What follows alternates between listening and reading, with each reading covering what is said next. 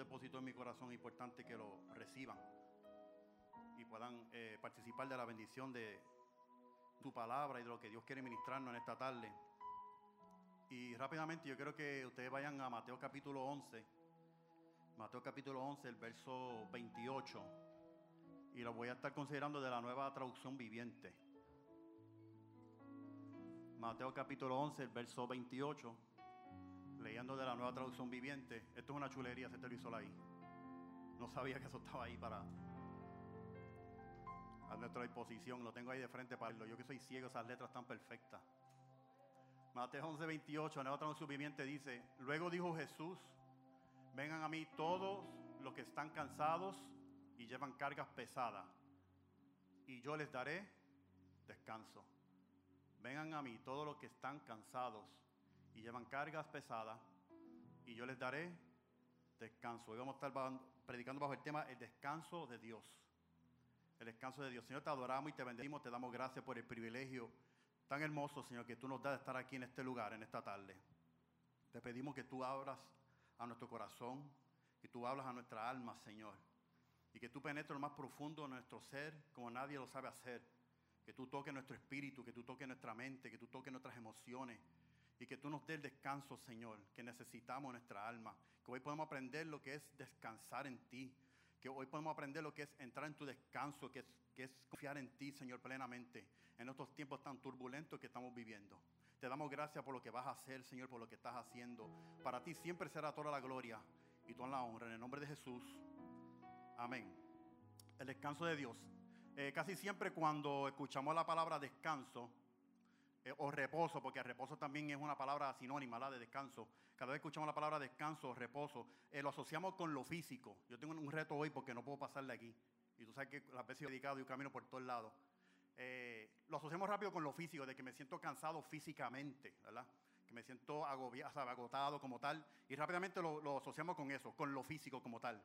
Y descanso, obviamente, el descanso hay, hay un prefijo al frente que significa la, eh, el des y el canso es de, cansancio. Pues descanso es como para eliminar el cansancio como tal. Me encanta cómo sale en, en español, porque en inglés no existe esa palabra. O sea, en inglés dice rest, más nada. Descanso es rest. Pero en español usted puede hacer eso. Usted puede tener ese prefijo des y lo puede eliminar. Y dice cansancio, pues descanso es quitar el cansancio. Pero casi siempre cuando escuchamos la palabra cansancio, reposo, lo queremos asociar eh, a lo físico. Y a veces cuando también hablamos de la Biblia, de lo que la Biblia enseña sobre lo que es el, lo que es el reposo y lo que es descanso, eh, asociamos rápidamente con el séptimo día, con el Sabaoth. Verdad que es el día que Dios eh, le pidió al pueblo que estuviera separado para que descansara ese día de toda actividad física, para que se mantuvieran conectados con Dios durante ese día específicamente. Y sí existía ese día, ese séptimo día, ese mandamiento que guarde el día de reposo, y cuando pensamos en la Biblia y lo que habla de reposo y de descanso, rápido lo asociamos con eso. Pero el descanso que está hablando Jesús aquí es un descanso diferente. El descanso que está hablando Jesús aquí se refiere al alma. Se refiere al alma. ¿Qué es el, alma? El alma es, eres tú, es quien tú eres como persona. El, el alma es donde están las emociones, donde están los pensamientos, donde está la voluntad. En el alma está el que piensa, el que siente y el que escoge. Repito, en el alma está el que piensa, el que siente y el que escoge. Ese es el alma, ese eres tú en esencia. Nosotros somos eh, seres tricótomos de tres partes. Somos espíritu, alma y cuerpo. Lo que está por fuera, lo que usted ve en el espejo todos los días, bichuche, bien lindo, es tu cuerpo. El espíritu es la área más profunda de tu ser. El espíritu es el lugar donde Dios viene a habitar en ti, porque Dios es espíritu y según su naturaleza viene a habitar en tu espíritu, es lo más profundo de tu ser. Pero tu alma es quien, te representa a ti como persona, es tu personalidad. Es donde está tu alma, donde está tu pensamiento y donde está la voluntad. De ahí desde alma que tú tomas tus decisiones. Jesús cuando habla del descanso, en este verso bíblico se está hablando del descanso del alma. Del alma, donde a veces estamos muy cargados, donde estamos muy cansados en el alma, donde tengo las emociones cansadas, donde tengo los pensamientos cargados, donde dentro de mí hay una carga, hay un cansancio que no tengo manera de trabajar con él ni lidiar con él. ¿Por qué? Porque es adentro. Gracias. Es adentro. Es del alma como tal. El descanso que se refiere a Jesús entonces es de esa área en específica, donde nos sentimos cansados, donde nos sentimos, sentimos cargados y pesados. Y cada uno de nosotros Ahora mismo, si le doy un micrófono a cada uno de ustedes que me cuente una experiencia donde hacen sentido cansados y cargados, emocionalmente, mentalmente, ustedes van a tener testimonio. Cada uno de nosotros tenemos un testimonio. Que hemos llegado, llegado a ese lugar donde me siento cargado, donde mis pensamientos son constantemente, ¿verdad? De una carga a la otra, donde ya yo no puedo más con lo que estoy pensando, ya yo no puedo más con lo que estoy sintiendo. Y esto me está, eh, me está desviando a tomar decisiones correctas, en hacer las cosas como se supone que se haga. Todos hemos llegado a ese lugar. Todos de nosotros, cada uno de nosotros hemos llegado a ese lugar de alguna manera u otra. Y Jesús le dijo, ven a mí todos los que están cansados y llevan cargas pesadas. ¿Para qué? ¿Cuál es la invitación de Jesús? Yo creo que usted entiende en esta tarde que es una promesa que Jesús está haciendo. Y quizás nosotros tenemos unos recursos hoy en día, lo que son psicólogos, lo que son terapistas, lo que son psiquiatras. Pero Jesús dice, aquí estoy yo, que yo le puedo dar descanso. ¿Descanso de qué? Descanso de esa batalla que tiene en tu mente. Descanso de esa pelea que tiene constantemente en tu corazón, donde tus emociones suben y bajan. ¿Ha estado hace alguna vez donde estamos como una montaña rusa, donde mis emociones suben y bajan, suben y bajan, nuestros, nuestros pensamientos siguen igual?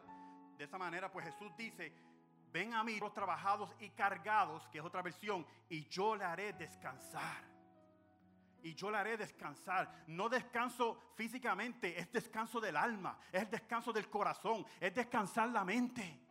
Y vivimos unos tiempos tan turbulentos donde la mente está corriendo todo el tiempo. De momento estamos mal, depresión está, está en el horizonte, está la ansiedad. Hay tantas cosas, insomnio, hay tantas cosas que se están dando donde no estamos descansando bien. Y a veces estamos tan envueltos en, tantas cosas que están sucediendo en el mundo y nos olvidamos que el Señor está delante de nosotros diciendo, vengan a mí que yo te voy a hacer descansar. Yo voy a descansar tu, tu mente, yo voy a descansar tu alma, yo voy a traer tranquilidad a tu corazón. Y es una promesa que Jesús le hace. Y no hace hoy día. Pero ¿qué es el descanso de Dios? Vamos a definir un poco qué es entonces el descanso de Dios. No significa inactividad o no hacer nada. Descanso no necesariamente significa estar inactivo o no hacer nada. El descanso de Dios es estar en paz y confiado en Dios mientras estoy activo o trabajando. Repito, ¿qué es el descanso de Dios? No significa inactividad o no hacer nada, sino es estar en paz y confiado en Dios mientras estoy activo y trabajando. Estar descansando de Dios es que tú puedes vivir tu vida cotidiana y hacer lo que tú tienes que hacer, pero dentro de tu interior tú estás en paz. Y tú estás descansando en el Señor.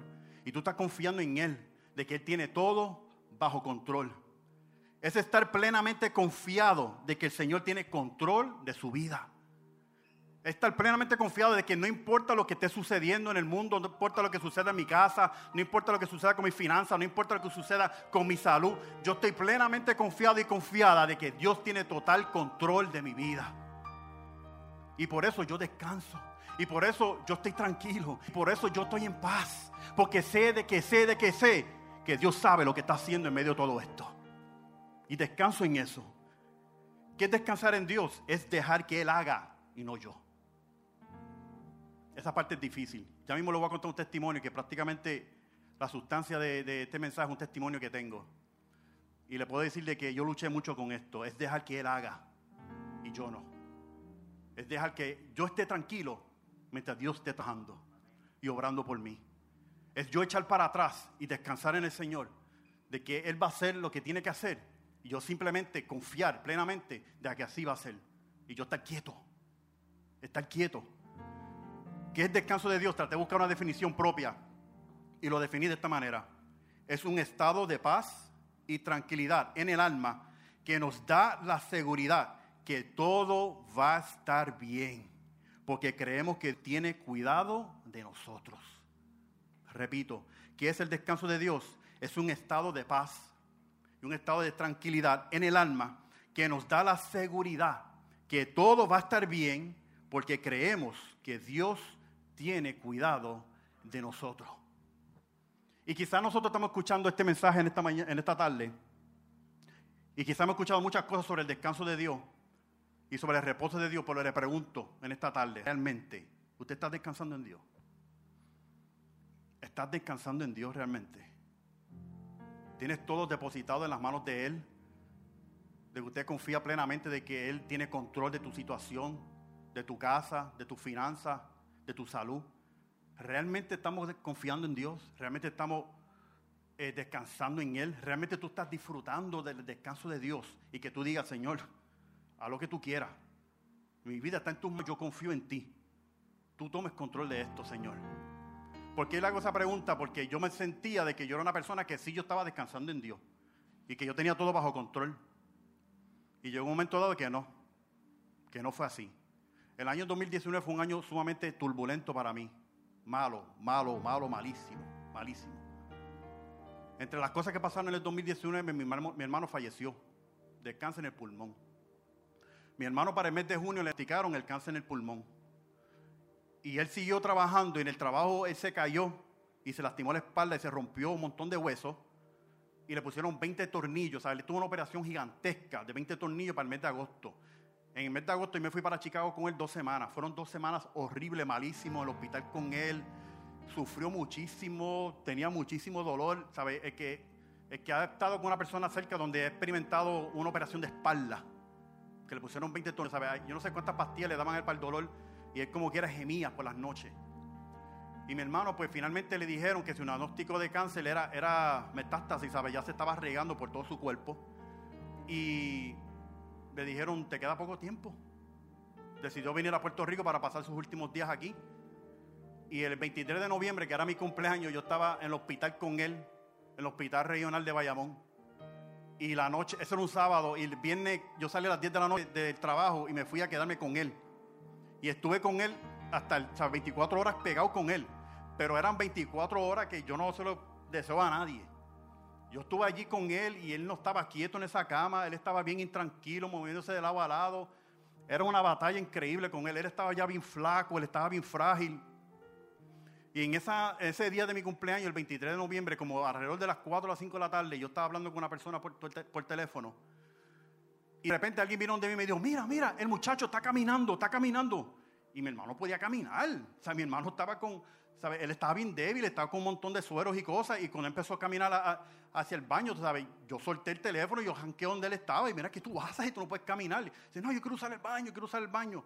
Y yo lo tuve que llevar al baño y allá él hizo su necesidad, qué sé yo qué. Pero en ese momento dado, a mí me ha dado un clase de mareo, pero un mareo a mí mi sistema se descontroló completamente. Yo, yo, dije, ¿qué es esto que yo estoy sintiendo? Me sentía malísimo, malísimo.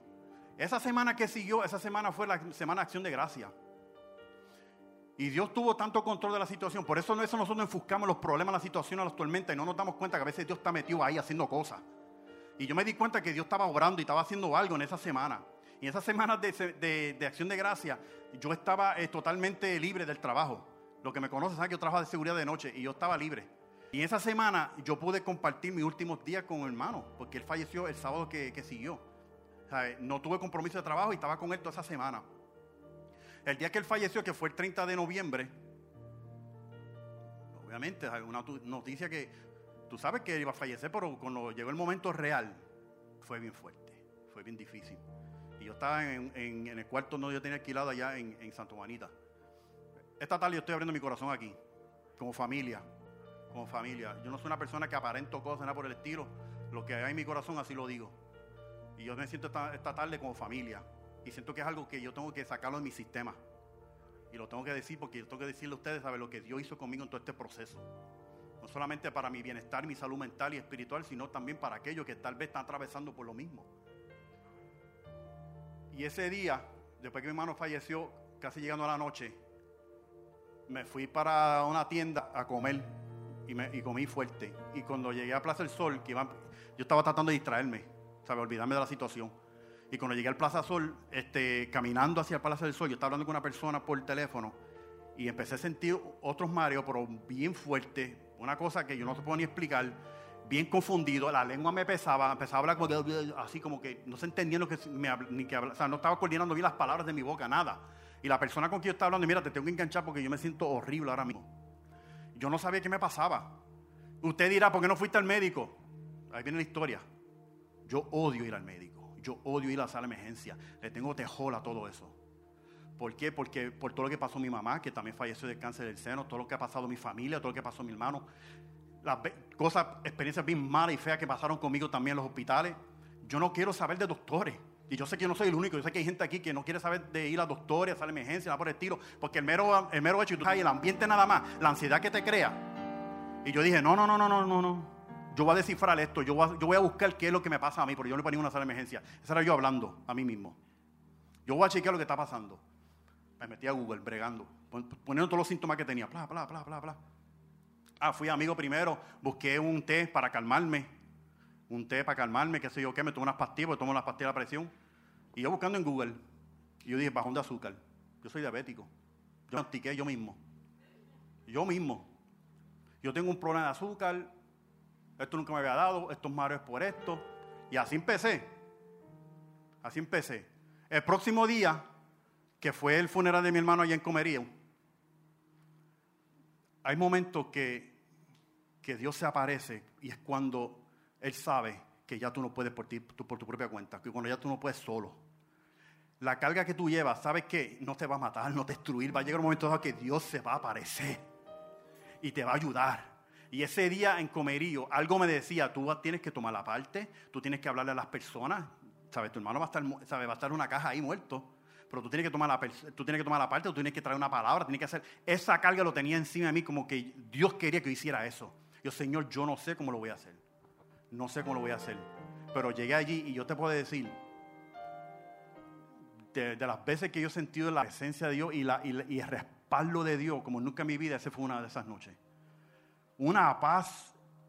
Yo pude dirigir la palabra a las personas, pude traer palabras, pude estar en calma frente a mis familiares. Cuando yo me fui para mi casa, yo sentía todavía esa presencia sobre mí. Yo sentía como, pero ¿qué es esto? Como que una nube estaba sobre mí. Y Dios se apareció cuando más lo necesitaba, Dios se apareció. Por eso digo, no se preocupen. La carga que usted está llevando, no se preocupe, eso no te va a matar. Eso, eso te va a destruir, eso no te va a derrumbar al piso. Va a llegar un momento dado que Dios va a entrar en escena y va a hacer de su parte. Él no va a dejar que eso te destruya. Él no va a dejar que eso te derriba. Él no va a dejar que eso se mate. Dios sabe hasta dónde podemos. Dios lo sabe. Y esa noche Dios supo, sabe que él necesita, que él tiene que estar al lado mío en ese momento tan difícil que era el funeral de mi hermano. Pero ¿qué pasó después? Yo tengo problemas de azúcar. Tengo una situación con el azúcar. No he ido al médico. No he verificado nada. No, no, no. Yo empecé a confiar en mi propia inteligencia. Mi propia prudencia. Empecé a sacar todo lo que es dulce en mi casa. Todo. Todo lo que es dulce. Todo lo que es dulce, alto en glucosa, lo que sea. Yo, yo estudié Google de verdad. Frank Suárez de Natural Slim lo tenía el palo ahí. Vino todo su segmento, todo, todo.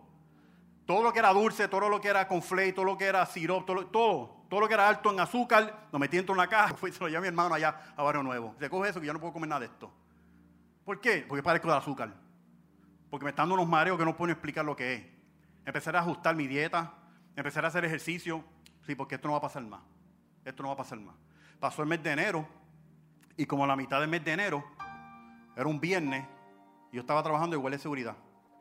Y mientras yo estoy bajando la escalera, me dio un mareo fuerte, pero ese era diferente. Yo, sabía identificar los mareos que tenía. Aquello era diferente, el sistema se me revolcó, sentí una confusión encima, una desorientación, pero ¿qué es esto, Dios mío? ¿Qué estoy sintiendo yo? Y en vez de ir al médico, ir a emergencia, que yo sé que Dios me lo estaba diciendo, no voy para Google, vamos a chequearlo en Google. Ok, me está pasando esto, ta, ta, ta, ta, ta, ta. Ah, eso puede ser cetonas en la sangre. ¿Y qué son las cetonas en la sangre? Cetonas en la sangre es cuando el cuerpo no está produciendo suficiente azúcar, que el azúcar, la glucosa para energía, pues entonces saca la grasa del hígado para darte energía. Pero a sacarte la grasa del hígado, a darte energía, pues se te llena la sangre de cetona y, los síntomas son malísimos, malísimos. Y es una cosa peligrosa. Y yo dije, wow, ¿pero qué es esto? Y dice, hay dos razones por qué tú puedes tener tal vez cetonas en la sangre. Número uno, porque eres diabético y, y no está produciendo suficiente insulina, por lo tanto, este tu cuerpo está, el hígado está sacando grasa para darte energía, porque no hay insulina para darte energía. Y dice, si, es así que la diabetes, ¿sabe? la azúcar la tiene altísima. Yo, y tengo que comprarme una máquina. Me tengo que comprar una máquina para verificarme el, azúcar. O que está haciendo una dieta muy bajo en carbohidratos. Y como está haciendo una dieta muy bajo en carbohidratos, y carbohidratos obviamente lo que se convierte, el cuerpo convierte en glucosa para darte energía. Yo trabajaba como un animal. O sea, yo, trabajaba, yo hacía patio por las mañanas, me bañaba y vestía para hacer un turno de, de, de dos y media a diez y media de la noche de seguridad. Y no de seguridad sentado en una caseta para atrás. No, no, no, no, no. Eran ocho pisos que yo tenía que subir y bajar, subir y bajar, vigilando, abriendo, cerrando puertas, teniendo gente. Era un turno sumamente activo. Y mi cuerpo necesitaba energía. Y yo dije, pues eso es. Eso es que mi cuerpo no está produciendo insulina y está sacando grasa de mi, de mi hígado para darme energía a mí. Y yo tengo cetona en la sangre. Y como yo fui lo comprobé, me fui a, a, cualquiera de estas tiendas y hay una cosa para probar la cetona en la sangre. Que tú orinas sobre eso y cuando tú orinas sobre eso, pues si te cambia de color dice que hay cetona. Y es exactamente, estaba cambiando de color y eso es cetona en la sangre. Y ahora tengo que verificar si es por mi dieta, eso soy yo, te lo estoy diciendo. Todo lo que estoy diciendo, a mí ningún médico me lo dijo, nada, eso era yo buscando. Eh, yo dije, o es, o es cetona en la sangre, ¿sabes? O es que soy diabético, que tengo azúcar muy alta, o la dieta mía está muy estricta. Y busqué una maquinita para medirme el azúcar. Allí está todavía. Me saqué el azúcar, nítida, azúcar. Nítida. Yo dije, la dieta, papá. La dieta, estás bien del azúcar. Pero todos los días me puyaba. Yo me puyaba como tres o cuatro veces durante el día pendiente de azúcar. Pendiente todo el tiempo, pendiente todo el tiempo. ¿Qué pasa? Que lo que vino después fue horrible. Horrible para mi alma, para mi corazón. Empezaron a pasar unas cosas que los síntomas no se iban. Yo no entendía qué estaba sucediendo.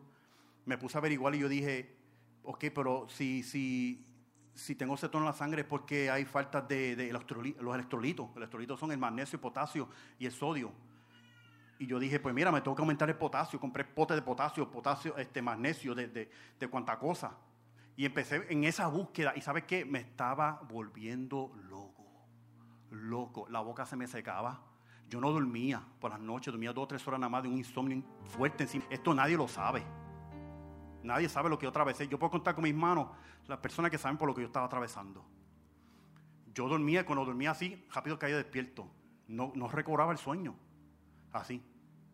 Y caía, caía así como que no puede dormir, mareado casi todo el tiempo, desorientado, dolor en el pecho.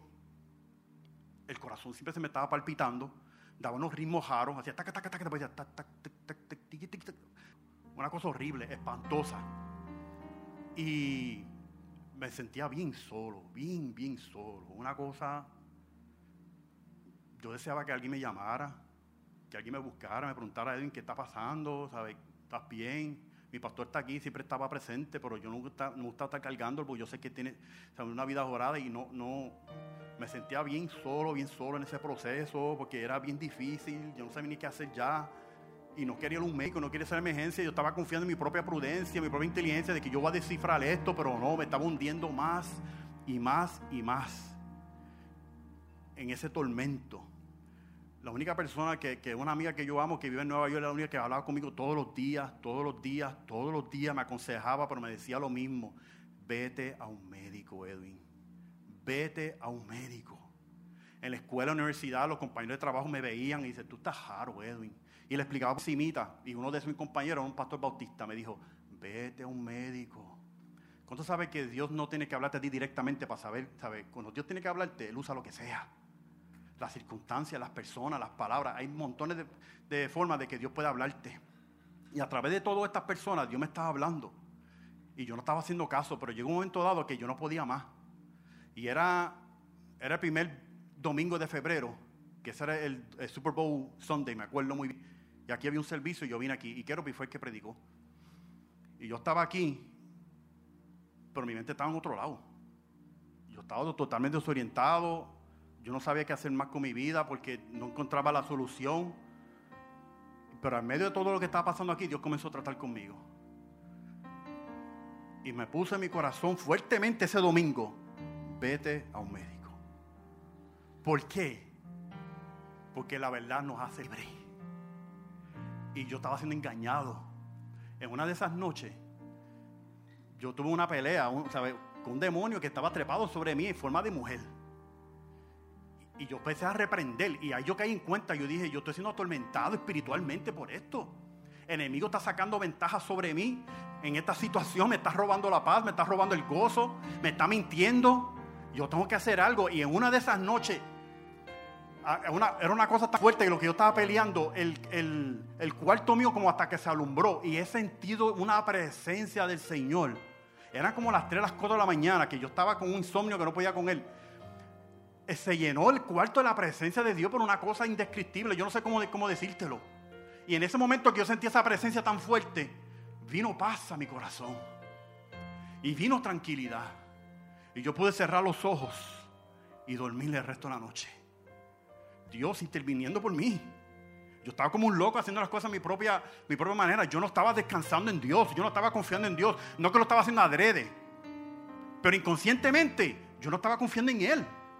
Ni nada por el estilo. Pero en ese momento dado, Dios en su infinita misericordia se apareció en mi cuarto. Y inundó mi cuarto con su presencia. Y fue tan poderosa la presencia que hasta se alumbró un poquito el cuarto. Y la, la turbulencia en mi corazón y en mi alma que había en ese momento dado se desapareció. Y experimenté la paz y la tranquilidad de Dios en ese momento. Pero yo no estaba descansando en Dios. Por eso yo le pregunto esta tarde, ¿tú realmente estás descansando en Dios? Porque yo pensé que yo descansaba en Dios. Yo pensé que yo confiaba en el Señor, pero pasé por este, ese proceso tan amargo y me di cuenta de que no.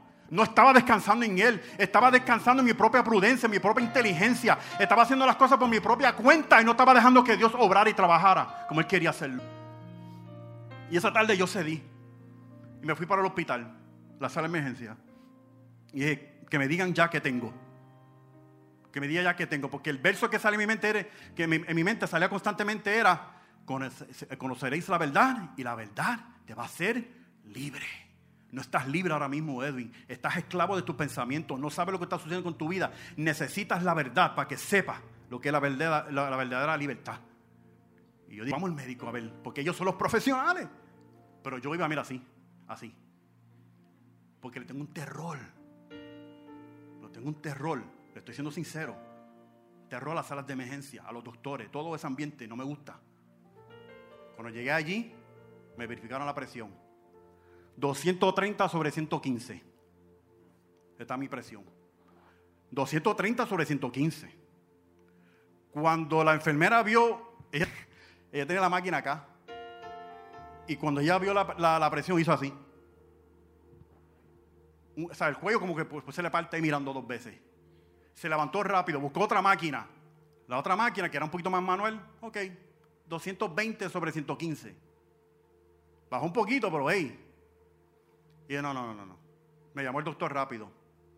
Primero me hicieron un electrocardiograma, rápido, porque eso, eso tiene que ser rápido. Si la presión tuya está alta, tú sabes, te van a hacer un EKG rápido. El EKG estaba nítido, estaba perfecto. Me senté con el doctor. Estoy siendo sincero con todo esto. El doctor me dice, Edwin, ¿por qué tú estás aquí? ¿Qué te pasa? No, porque es que desde el mismo cuento que le hago a ustedes, eso lo hice prácticamente él pero rápido. Y espera, espera, espera, me dijo él. ¿Cómo que tú eres diabético? ¿A ti te diagnosticaron diabetes? No, no, no, no digas tú eres diabético. ¿Cómo tú vas a decir que tú eres diabético si a ti no te han diagnosticado diabetes? No, porque me pasa esto y esto lo otro. No, no, no, no, no, espera, espera, espera. Yo pensé, lo mismo que le dije a ustedes. Me dijo, no, no, estás mal, estás mal, estás mal. Para, para, para, estás mal. Pues yo me volví loco hablándole. Dice, no, no puedes automedicarte, no puedes autodiagnosticarte, nada por el estilo. Ese trabajo nos toca a nosotros y tú te estás volviendo loco y tú tal vez lo que te podía pasar en el camino o durante tu vida y tal vez por negligencia tuya, por no cuidarte. Vamos a hacer esto y lo otro, vamos a hacer este análisis, vamos a hacer esto. Porque está bien, me análisis de todo porque yo quiero saber qué está pasando conmigo. Me dieron una astilla para la presión y una para la ansiedad.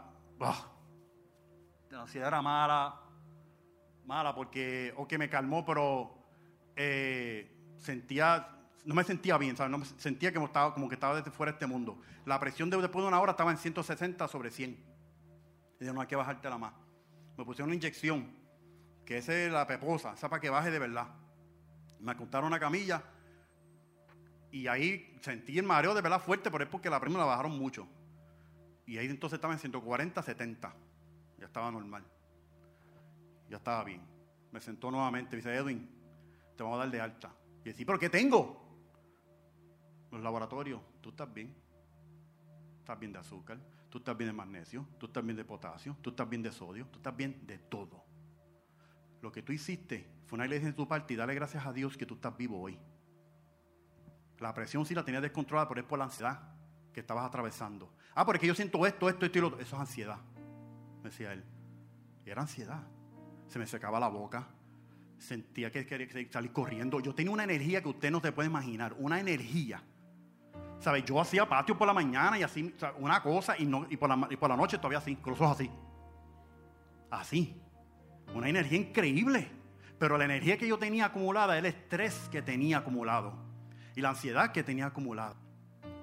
Pasé por un periodo difícil de depresión y de ansiedad. ¿Qué es depresión? Depresión es que por su, ¿verdad? Por, ser, por su profundidad, por ser tan profundo la tristeza, se considera anormal. ¿Ok? Eso es depresión. Que la tristeza, por ser tan profunda, se considera anormal.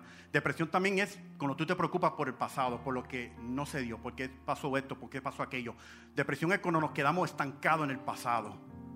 Pero después me, estaba dando ansiedad y lo que me estaba dando eran ataques fuertes de ansiedad. ¿Y qué es ansiedad? Ansiedad es la preocupación por el mañana. ¿Qué pasará? ¿Qué va a suceder? ¿Qué será de mí? Yo estaba ahí, en los dos, en depresión y en ansiedad. Después de esa semana, cada vez que vienen los síntomas, porque yo, como yo metí, yo, yo metí mi cuerpo en esa tortura, mi cuerpo comenzaron, o sea, seguía con esos síntomas, pero ya yo sabía lo que era. esto es ansiedad. Esto es ansiedad. Y ahí comencé entonces a buscarle a Dios, como se supone. Y a descansar. Y, ¿sabe? y, Señor, por favor, guíame, que yo necesito, que tengo que hacer. Ahí fue que yo empecé a hacerlo. Y las semanas seguían pasando y pasando. Escúcheme bien, ya estoy terminando. Seguían pasando y pasando. Y los síntomas estaban ahí, pero ya yo sabía lo que era y estaba batallando con eso. Pero en ese momento explotó lo de COVID. En ese momento dado. Como para marzo por ahí. Todo el mundo tiene que estar en sus casas. Nadie puede salir. Yo, ay, Dios mío, Señor.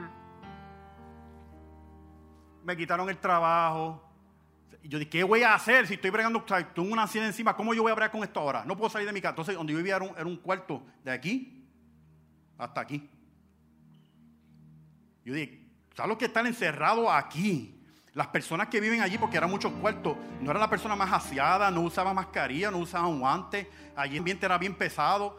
Yo decía, Señor, esto, eh, yo me voy a ver loco aquí. Me voy a ver loco aquí porque yo no, ¿sabes? Yo estoy trabajando con esto y lo, y lo estoy venciendo, lo estoy, ¿sabe? Lo estoy superando, pero ahora explotó esto. Y el Señor hizo algo. El Señor me ha dado el hermoso privilegio de vivir en este lugar aquí. De vivir en este terreno. Y cuando yo empecé a vivir aquí, Dios comenzó a trabajar conmigo de verdad. El ambiente importa escúchame, el ambiente, créeme que importa. El ambiente, el entorno donde tú estás puede afectarte negativa o positivamente. A mí no importa cuán espiritual tú seas, te puede afectar. Tan cierto es esto que, que le voy a dar unos versos bíblicos para reforzarlo un poco. Hay un caso en Daniel donde Daniel está orando por una respuesta a Dios. Y esa respuesta no le llegaba. Y después que estuvo muchos días llorando y orando, dice que vino Ángel Miguel y le trajo la respuesta a Daniel y le dijo, esta respuesta te la había traído hace tiempo. Lo que pasa es que el príncipe de los aires de aquí de Persia no lo permitía. ¿Qué, estaba diciendo el, ángel eh, Miguel? Estaba diciendo que en los aires habían demonios que estaban impidiendo que él bajara con la respuesta a Daniel. ¿Por qué? Porque los demonios habitan el ambiente, habitan en los aires como tal. Y, tienen su lugar y tienen sus puestos ahí. Hay un caso donde Jesús está reprendiendo el, caso del demonio en Gaderano donde él está lleno de demonios y Jesús saca los demonios de ahí y, los demonios le dicen, pero mantenga a Joaquín en esta región. Yo sé que nos expulsaste, que no vamos a estar ya en el cuerpo de este hombre, pero queremos quedarnos en esta región. Mira lo que le dicen los demonios. Mantengámonos, o sea, que déjanos quedarnos aquí, en esta región, en esta área. Es donde entonces Jesús les expulsó a unos cerdos y los cerdos se tiraron y se mataron. Pero lo importante es que, que ellos le dijeron a Jesús, esto es nuestro lugar, aquí fue que nos asignaron. No nos saques de aquí. Pablo dijo en Efesios capítulo 6, esta lucha no es contra carne ni sangre, sino contra potestades, principados y gobernantes de este siglo, que están en las regiones celestes. El ambiente se importa. Y Dios tenía que cambiar mi ambiente. Mira si el ambiente importa. En las misiones hay países y hay países. Hay países que tú puedes ir, ok, y tal vez el evangelio va a pasar mucho trabajo y la lleva. Pero hay países que si tú no estás enchufado espiritualmente, no te va a ir bien. Tienes que ir en ayuno, en oración y ya preparado porque son países que están, ¿sabes? Están saturados. Están saturados de malicia como tal. El ambiente sí importa. Sí importa. Y puedo seguir. vamos a dejarlo ahí. Yo sé que usted entiende el punto, ¿verdad? Y Dios tuvo que cambiar mi ambiente. Y Dios me cambió el ambiente. Y cuando yo llegué aquí, Dios comenzó a trabajar conmigo. Y a trabajar conmigo. Y yo comencé a sentirme mucho mejor, mucho mejor. Pero habían cosas aquí que Dios quería trabajar y eran temores. Temores que yo tenía. Y dentro de lo que Dios estaba haciendo, ¿sabe? Estaba recibiendo palabra poderosa. Y dentro de esa palabra que yo estaba recibiendo, aprendí lo que era el descanso de Dios. Aprendí, porque yo digo aprender, porque las cosas de Dios, ¿sabes qué? No se dan de la noche a la mañana. Las cosas de Dios se aprenden. Se aprenden. Es un proceso. Es algo que toma tiempo. La mayoría de las cosas en Dios, lo que es automático aquí es la salvación. Que de muerte pasas a vida, se trata de Cristo, eres salvo, ya, automático. Todo lo demás lo tienes que aprender. Lo tienes que aprender. Y yo tuve que aprender a estar en el descanso de Dios. A aprender a confiar en Él. Y aquí Dios comenzó a trabajar conmigo. Y dentro de lo que me estaba sucediendo era que yo necesitaba ir a un médico. Porque el médico de emergencia me dijo, sí, pues tú tienes que ir a, tu médico primario para que te haga análisis, te haga de todo, para que te siga los estudios. Y yo como que no le hice caso, por eso estaba aquí. Edwin, tiene que ir a un médico. Tiene que Tiene que romper con eso. Tiene que hacerlo. Saqué una cita, otra vez así. Cuando llegué, eso fue hace como un mes y pico atrás, a principios de junio. Mi presión estaba 220 sobre 110. ¿Por qué? Porque yo dije, no, mi presión yo lo voy a agregar a mi forma, yo no voy a tomar astilla, yo lo voy a hacerlo con ejercicio, lo voy a hacer todo natural, voy a rebajar, que esto y lo otro, buscando formas naturales de trabajar con mi presión. ¿Y sabes qué? Descubrí ese día de que es una condición que tengo, genética. Y yo le digo al Señor, lo único que Dios me dice sobre esto es, ¿sabe? Como que, bástate de mi gracia. escuchado eso antes? Bástate de mi gracia. Yo me tengo que medicar obligatoriamente, es mi aguijón. Y yo, ¿sabes? Llegué al lugar donde tengo que admitirlo y aceptarlo. Padezco de la presión, soy hipertenso, así como tal vez tatito diabético, otra persona tenga otra condición. Es nuestro aguijón. Lo he identificado así, porque es donde Dios me dice, es lo único que yo sé que va, yo voy a poder usar para que te mantengas cerquita de mí y dependiendo de mí y buscándome a mí. Pablo le dijo a Jesús, o sea, le dijo a Dios, quítame esto. Y Dios le dijo, basta de mi gracia porque mi poder se perfecciona en tu debilidad. ¿Qué le dijo a Pablo? Eso se queda ahí, papá. Eso se queda ahí. ¿Cuál es la de Pablo? No sabemos. Y no vamos a entrar en eso ahora. Pero Dios le dijo así, no te lo voy a quitar. Sino que tú vas a ver que en esa debilidad yo perfecciono mi poder. Y Pablo, que uno quisiera estar a ese nivel de Pablo, la manera que él piensa, pues, ah, pues está bien, perfecto, porque entonces eso significa que yo siendo débil soy fuerte. Porque siendo débil, entonces tu poder se reposa y descansa sobre mí. Y a ese lugar donde Dios me estaba llevando con todo esto, de que yo confiara plenamente en Él, que yo descansara en Él, que yo confiara en Él, de que mi vida le pertenece solamente a Él. Y que yo aprendiera a confiar de que Él sabe lo que está haciendo y yo echar para atrás y decir, Señor, tú sabes lo que estás haciendo. A tú la obra. Y ese día, de ese día en adelante, estoy tomando pastillas. Mi presión, gracias a Dios, ha ido bajando, bajando. Está en 140 ahora, 145, 85. Lo otro estaba en 15, 62. Y yo, espérate, espérate, no tanto, Pablo. No tanto, 115, 62 mi presión está controlada, yo me siento excelentemente bien ahora mismo y yo me siento sumamente agradecido de lo que Dios ha hecho en mi vida porque Dios intervino y me hizo entender, tienes que descansar en mí. Tienes que descansar en mí. Y en esta tarde yo le puedo confesar que con todo eso que yo he pasado, he aprendido a descansar en Dios. Aprendí. Mi pregunta es, ¿usted ha aprendido? ¿Has aprendido a descansar en Él? ¿Cómo está tu corazón esta mañana? ¿Cómo está tu mente? ¿Cómo está esa alma? ¿Cómo está tu interior? ¿Estás tomando decisiones por tu propia cuenta? ¿Estás diciendo voy a hacer esto? Y no voy a consultar a Dios. Lo voy a hacer así porque ya estoy cansado, estoy cansada. Así va a ser, punto, se acabó. Has llegado a eso. Has llegado a creerle que Dios se está dando mucho. Has llegado a creerle que mejor lo haces tú porque te sientes más seguro, más segura. Realmente estás descansando en Dios. Descansar en Dios es decir, Señor, mi vida es tuya. Mi familia es tuya. Mi salud es tuya. Mis finanzas son tuyas. Todo está en tus manos. Yo descanso. Yo confío que tú tienes control sobre todo, Señor. Y que tú tienes cuidado de nosotros. Ese es el descanso que Jesús dijo en este verso todos los que están cargados y cansados, yo lo voy a hacer descansar. Y esa es la promesa que Dios nos hace en esta tarde. Pónganse de pie. Te adoro, Señor. Te glorifico, Jesús.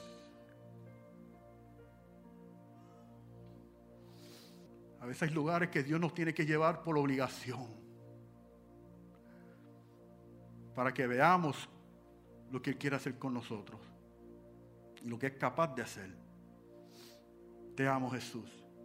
Yo le pedí a Pepo que cantara una canción, que esa canción, hubo un día, nunca, es la primera vez que había escuchado esa canción. Una mañana que la levanté y la busqué por YouTube y cuando la empecé a escuchar, Dios me ministró de una manera tan poderosa y tan fuerte porque me hizo sentir de Él. De que como que tú estás en mis brazos y yo te estoy cuidando. Y mientras Pepo cante eso, yo creo que usted medite en esa palabra y que la haga suya en esta tarde, en el nombre de Jesús.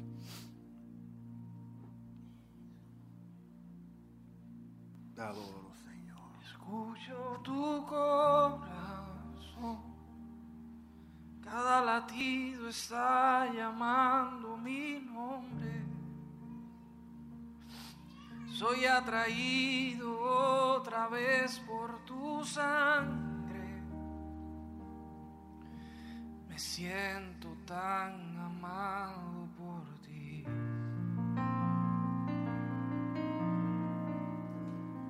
Me encuentro en tu corazón. Decidiste aceptarme por siempre. Tu amor por mí es tan sorprendente. Me siento tan mimado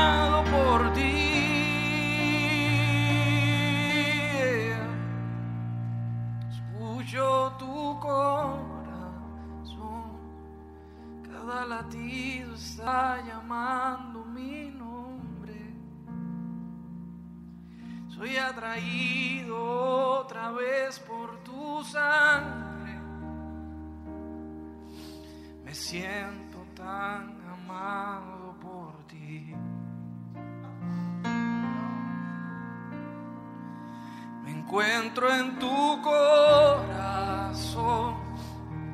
Decidiste aceptarme por siempre. Tu amor por mí es tan sorprendente. Me siento tan mimado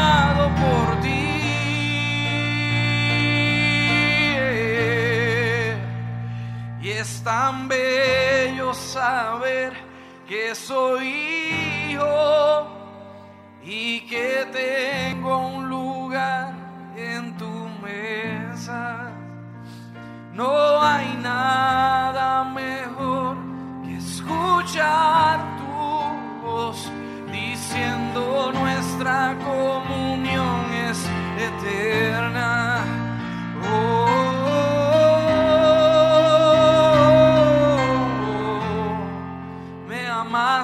primero con amor verdadero.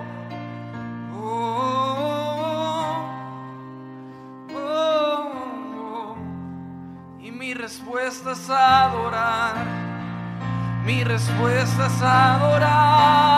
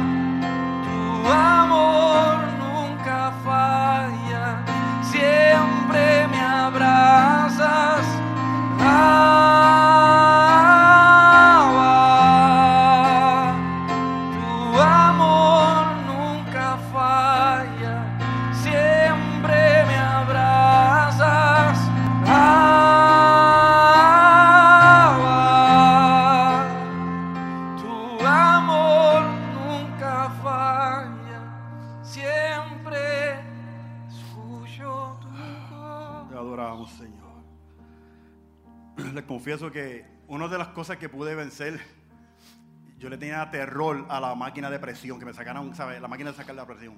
Terror. Porque ya automáticamente la ansiedad me, me- me- me inundaba y las palpitaciones eran de sobre 100. Y el Señor me decía, tienes que vencer el temor. El temor, la mejor manera de vencerlo es confrontando, no es huyendo de él. ¿Hay algún temor en tu vida? Es confrontándolo como único lo vas a vencer, no huyendo de él. Y yo dije, tienes que comprarte una máquina y te tienes que monitorear, porque si la presión era una situación que tenía. Y así empecé a hacer. Y al día de hoy me puedo sentar ahí, me saco la presión y estoy como si nada. Tranquilo y en paz. Porque pude vencer ese temor. Y me da lo mismo la lectura que está. Y yo le digo, Señor, estoy en tus manos. He aprendido a hacer eso. He aprendido a hacer eso. Jesús un momento dado estaba en la barca con los discípulos y le dijo a los discípulos antes de montarse en la barca, pasemos al otro lado. Y durante el transcurso hubo una tormenta que se levantó bien fuerte y esa barca se estaba moviendo del agua al lado y los discípulos se desesperaron, se volvieron locos, Señor, aquí no vamos a morir. ¿Y dónde estaba Jesús? Acostado, descansando. Y fueron donde Jesús, Jesús, que va- vamos a morir. Haz algo, vamos a morir, que esto, esto aquí, ¿sabes? Este barco está, se va a virar, esta tormenta está muy fuerte. Y dice que Jesús se levantó y mandó callar y a silenciar al viento, a la tormenta, y todo se calmó. ¿Tú sabes por qué Jesús pudo hablar de paz a la tormenta? Porque Él estaba lleno de paz. Porque Él estaba lleno de paz. ¿De qué estamos llenos nosotros? ¿De qué manera manejamos las tormentas en nuestras vidas cuando llega? Y Jesús cuando, después de hacer eso, le preguntó a ellos, ¿por qué tienen miedo? ¿Por qué les falta fe? Y es como que, ¿qué dijo Jesús al principio? Pasemos al otro lado. Ya Dios habló. Y Jesús le está diciendo, si hay una palabra declarada, si hay una palabra que yo dije, no importa las tormentas que se aparezcan en el camino, tú vas a llegar al otro lado. ¿Por qué tienen miedo? ¿Por qué le falta fe? Ya yo hablé, por eso Jesús estaba descansando. El barco se estaba virando al revés y ellos estaban que no saben dónde meterse. Y Jesús estaba descansando. Descansa hoy durante tu tormenta, durante el momento difícil, durante la tribulación. Descansa hoy porque Jesús está contigo en esa barca. Descansa hoy y recibe hoy la paz de Dios y la tranquilidad en tu alma.